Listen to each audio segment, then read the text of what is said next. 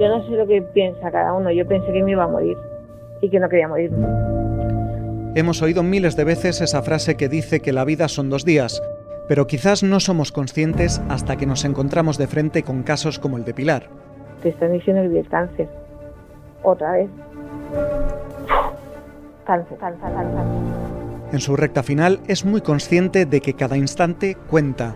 Dice que no puede estar todos los días pensando en que se va a morir mañana, y pese a que tiene todos los motivos para estar cabreada, no pierde la sonrisa, no quiere vivir enfadada, tiene mucho que hacer.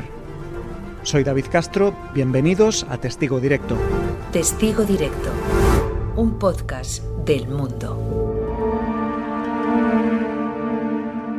En esta ocasión nos acompaña Pedro Simón, que ha pasado dos semanas en la unidad de cuidados paliativos del Hospital Laguna de Madrid. Esa experiencia la ha plasmado en un artículo titulado Últimos días de Pilar. Hola Pedro, lo primero de todo, ¿quién es Pilar? Pilar Gómez Cortés es una madrileña de 42 años. Ella está ingresada desde hace dos meses en el Hospital Centro de Cuidados Paliativos Laguna de Madrid con eh, una enfermedad incurable. Eh, dicho de otro modo, se está muriendo. En el 2017 le diagnosticaron un, cáncer. Hace dos, cuando ya pensaba que había cantado victoria, le dijeron que ese cáncer había vuelto y que tenía metástasis. Le dieron dos años de vida, que se cumplen este marzo. Lloraré mucho en cuanto me dijeron. Además, el, fue una especie de confusión. Me tenían que haber dado cita con mi oncóloga, que era la que me tenía que realmente dar la noticia, pero yo ese día estaba con el radiólogo.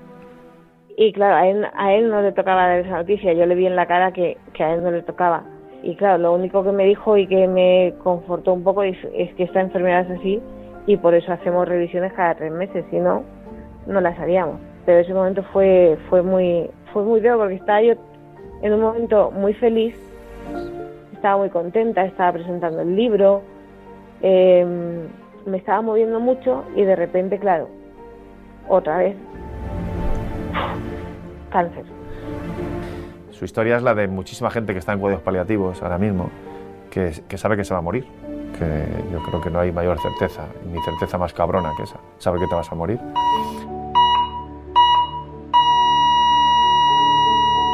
Pilar eh, es una persona muy sonriente, es una persona muy lúcida.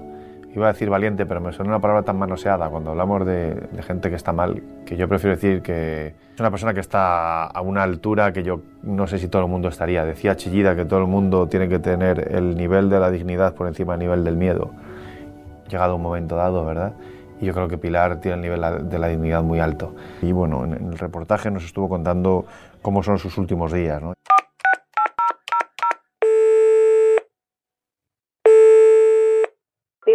Hola, Pilar. Hola. ¿Qué tal estás? Bien. ¿Qué haces?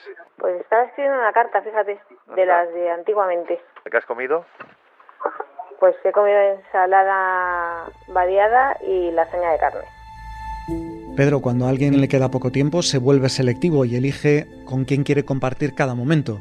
A ti te ha dejado acompañarla y después de este reportaje todavía seguís manteniendo un vínculo, ¿no? Claro, cuando haces un reportaje de este tipo, las cosas funcionan si, te acabas un poco, digamos, metiendo ¿no? en lugar y pasando desapercibido. Digamos que rompiendo ese muro que separa a un periodista de, de, un ciudadano, ¿no? digamos que rompiendo esa muralla. Y sobre todo cuando hablas de una materia prima tan íntima como es la muerte. Yo creo que hay cosas universales, como son el odio, el amor, el miedo. La muerte es una de esas cosas universales, a todos nos afecta, ¿verdad? Pero es que hoy me ha llamado una persona que no, que no me apetecía coger, porque este viene a quejarse de algo, seguro. Y yo ya no estoy en esos temas. No es un día propicio hoy para historias de otro de otra índole. Claro. Y me ha hecho gracia por eso. Digo, este hombre tiene telepatía. Pilar entiende que, que, que contar su historia tiene un sentido. Tiene un sentido para la gente que le quiere, tiene un sentido para la ciudadanía, porque esto que te decía de hablar más de la muerte, y sobre todo tiene un sentido para su hija, para su hija Paula, que tiene 10 años, que, que no quiere saber nada de lo que todo el mundo le está diciendo, que es que mamá se muere, que se hace la despistada, que cada niño se protege como puede, ¿verdad? Y ella hace muy bien, además. ellos tratan de proteger mucho a, Paula, le han contado a Paula, ¿no? esto va a suceder. Paula se hace, como te decía, la despistada. Ella lo ha hecho muy fácil porque ella creía que tenía un sentido. Yo, yo creo que el reportaje tiene el sentido de, hablar más de la muerte. Hablamos poco de la muerte. Yo sé que es muy desagradable, ¿verdad? Todos tenemos un fin de semana estupendo, todos tenemos un, proyecto, pero si hay algo que nos iguala es la muerte. Entonces, en la historia de Pilar, ella dice que siempre que le daban una, una, mala noticia lloraba. Cuando le dijeron que tenía el cáncer de cuello de útero se puso a llorar. Cuando le dijeron que había superado el cáncer de cuello de útero también se puso a llorar. Cuando le dijeron que tenía metástasis no solo se puso a llorar, sino ella dice que fue como una explosión en su cabeza, que todo se le fue al negro pero siempre te lo dice todo con una sonrisa. A mí esto es lo que me desconcierta. Cuando fuimos a la consulta de la oncóloga, le pregunté, le pregunté por, los pronósticos de este tipo de metástasis. Y me dijo que la estadística decía que eh, la metástasis de cuello de útero, que es la que tengo yo, daba unos dos años de vida. En ese momento, primero pensé que para qué pregunto, y noté, o sea, noté como si se me cerrara toda la pantalla en negro de repente como si me fuera a desmayar. Pero bueno, luego se abrió y ya no me, no me desmayé ni nada, pero siento ese momento de, de, de como si fuera una onda expansiva de una explosión.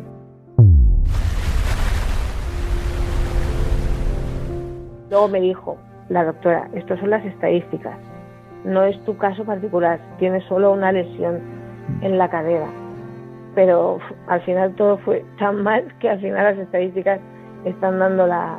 bueno, todavía no, que todavía sigo aquí. Todavía sigo aquí, dice. Y por eso grabamos esto en presente, porque precisamente eso, estar presente, sobre todo para su hija Paula, es lo que quiere Pilar. Siempre he sido una mujer de muchos proyectos, pero sobre todo el principal, quiero dejarle a mi hija una serie de cartas escritas para que cuando yo no esté, ella pueda acudir a mí, aunque sea, aunque sea solo en texto. Pilar es una escritora concienzuda y ha querido escribirle a, a, Paula. Entre otras cosas, a mí me decía incluso cosas como para cuando ella tenga su primera regla yo no esté. Decía que es verdad, que son cosas en las que las madres parece que quieren estar. Bueno, pues ella va a estar ahí, va a estar ahí de otro modo. Decía, decía Pilar que que bueno, que era un modo de, acompañarla y que decía que, que, si, que el día que esté triste, Paula, y recuerda a su madre con tristeza, pues que escoja cartas que son un poco más tristes. Y el día que esté alegre y quiera rock and roll, pues que escoja otras cartas que ha escrito su madre, que, que son muy alegres. ¿no? Me parece, no sé, te lo estoy contando y se me pone la piel de gallina, o sea que no sé, no sé qué decirte. Hablan un poco de todo, eh, desde mm, desde cómo la concebimos y cómo nació, esas, ya las he escrito, para que ella lo sepa contado por mí, para que me conozca no solo como mi versión de madre, sino como mi versión de persona, porque cuando los hijos crecen, eh, cambian su perspectiva de ver a, los padres. Y claro, eh, cuando Paula sea mayor, yo no estaré, entonces quiero que me vea como, como la persona que he sido o soy. Lo estoy escribiendo en formato carta porque me resulta más fácil, porque la hablo directamente a ella, que sea solo para ella, no va a ser un libro público, no va a estar a la venta, solo para que ella lo pueda leer cuando quiera y le apetezca. Tendrá este reportaje, tendrá estos audios de su madre para escucharlos, igual que tendrá personal, eh, o sea, material personal de ella. Y, sobre todo tendrá esas cartas maravillosas que su madre le está, le está escribiendo estos días para que las lea cuando ella no esté yo empecé a pensar en publicar cuando nació ella, porque era un sueño que tenía de ir a la infancia y no había cumplido, y quería demostrarle a mi hija que si persigues los sueños, se cumplen, pero hay que trabajarlos.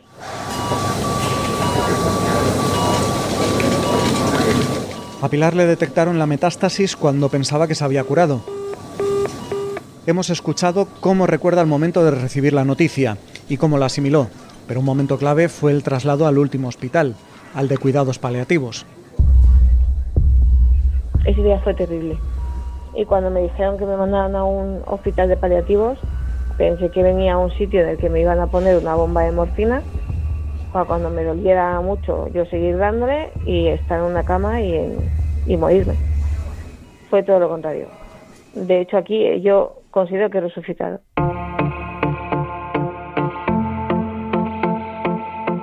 Dice que ha resucitado.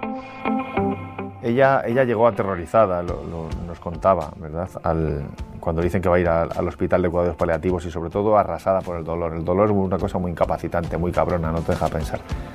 Eh, ella llegaba muy, muy agobiada por eso y lo que le, hizo mm, reconciliarse con la existencia y, encontrar espacio de confort fue ver que, que, le quitaron el dolor nada más llegar al hospital. Esto, ¿no? Esto que a veces nos damos cuenta, lo, lo, que no invertimos en ciencia, lo que supone tener analgésicos, lo que supone en las unidades del dolor, lo que supone investigar en eso. El primer día que llegué me preguntaron qué tal estaba, les dije que muy dolorida y me dijeron el dolor te lo quitamos ya. Y lo cumplieron. Al día siguiente tenía menos dolor y en cuestión de, de, de dos tres días el dolor con el que yo venía ya no le tenía. Ella que llevaba aterrorizada, entró al hospital pensando que era un moridero. Y, y no, lleva ahí, está escribiendo, eh, está tejiendo, el otro día fui a verla y me regaló un, muñequito de ganchillo que es un Yoda pequeñito. Anda que no presumo yo de Baby Yoda. Sí. ¿Le gusta a la gente o no? Sí, sí, joder, claro que me gusta. Mis hijos lo que, me lo que bueno, había ha, habido discusión porque se lo querían quedar y he dicho, pero ¿de qué vais? O sea, que esto es mío.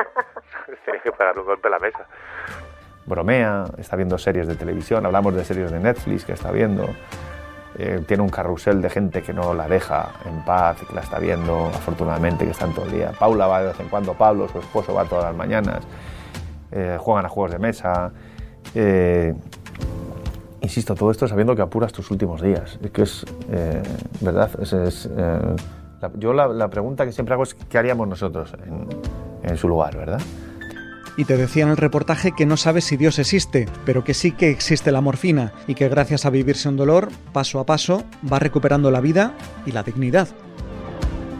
Sin dolor, la vida se ve de otra manera y empezaron a, levantarme al sillón, que eso en el otro hospital era impensable por el dolor, o sea, estaba dolorida. Del sillón me dijeron, pues con este sillón puedes ir a una sala que hay ahí, que tiene ventanales y tal. Jolín, pues ya podía salir de la habitación. Luego me dijeron que podía moverme por todo el hospital, que había una terraza muy bonita en, el ala este. Y dije, bueno, pero es que con este sillón no puedo ir tampoco, hombre, a la salita sí que son dos pasos, pero, ah, no, pero te ponemos una silla de ruedas. Me pusieron una silla de ruedas especial para que la pierna que no puedo mover la tenga en alto y no se me inflame. Y con eso podía salir a la terraza. He ido hasta el parque de enfrente con mi hija.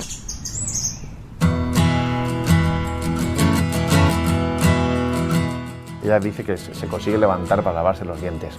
Me lo contaba como un triunfo absoluto y, es que lo es, claro, para una persona que viene de no poder ni girarse en la cama de los dolores, poder erguirte, ¿verdad? Mirarte en un espejo, lavarte los dientes, que además eso tiene que ver con la sonrisa, me pareció muy reconfortante. Y a su lado en estos momentos, en los buenos y en los malos, está, ha estado y estará Pablo. Pablo es eh, su pareja, eh, se conocieron un día de Año Nuevo después de una inmensa borrachera. Ella dice que, que solo con verle los ojos ya, ya supo que, que, era un hombre que le gustaba. Es un tipo par con palabras, pero es ese, ese gran hombre que siempre hay detrás de cualquier gran mujer. Pues ese es Pablo. Él fue mecánico en la Armada durante muchos años, se ha quedado sin trabajo y la excusa que le han dado es y así puedes cuidar mejor a tu mujer tiempo que estuvo en la Armada es un tío que estuvo en corbetas, en portaaviones, con los militares, arreglando barcos. Olas de 15 metros de altura, cascos del barco abollados, tempestades horrorosas. Pablo pensaba que conocía el miedo hasta que le dijeron que su mujer se moría. ¿no? Pues fue un momento duro. Nos hicieron pasar a la mm, consulta y me acuerdo que insistieron mucho en que nos sentáramos insistió muchísimo. Pablo, sabes que tiene la costumbre de quedarse de pie, e insistió mucho en que nos, nos sentáramos. A mí eso ya también me mosqueó un poquito. Curiosamente, cuando publicamos el reportaje, que se titula Últimos días de Pilar, que fue como si Pablo se diese cuenta de que, de que, todo esto va a suceder. ella lo tiene muy interiorizado. Sin embargo, Pablo, cuando leyó aquellas seis páginas que vimos en el periódico, pues al parecer sí que se le movió un poco el suelo debajo de los pies. Y Pedro, para ti, ¿qué han supuesto estas dos semanas? Esta chica eh, joven, con una niña de 10 años, que te cuenta con una sonrisa, que está haciendo su ganchillo, que está viendo una serie de televisión, que está intentando acabar un libro, y que bueno, y que, y que, y que mañana será otro día, porque es verdad que mañana es otro día, pues ni te cuento ni te digo lo, lo, pequeño que, me parecen mis problemas. ¿no? Entonces yo creo que todo esto para nosotros es un regalo, para el periodismo es un regalo. No sé, joder, ya si a la gente le interesa es la hostia, pero que para nosotros, que nosotros podamos ver esto y, y, ser testigo y, empaparte y estar ahí, acercarte y que te dé calor todo esto, pues me parece que es la bomba. En este relato, en la vida de Pilar, hay un malo, una enfermedad a la que ella misma le pone el nombre en el último capítulo del libro que publicó cuando pensaba que se había curado. Se refiere a ella como Voldemort, el villano de la saga Harry Potter, aquel cuyo nombre nadie se atreve a pronunciar. El innombrable, claro, el personaje, el, maligno. Entonces, eh, el tumor para ella era Voldemort, ¿verdad? Yo decía en el reportaje que ella que dijo bye bye Voldemort, que es como adiós Voldemort, ¿verdad? Pero que ella no sabía que tenía que haber puesto un continuará, que esta es la putada de su libro, de su historia. Pues muchas gracias por compartir esta historia con nosotros. Nada, gracias a vosotros. Nos quedamos con este mensaje, con estas ganas de vivir de Pilar y nos despedimos hasta el próximo programa. Testigo Directo, un podcast de El Mundo.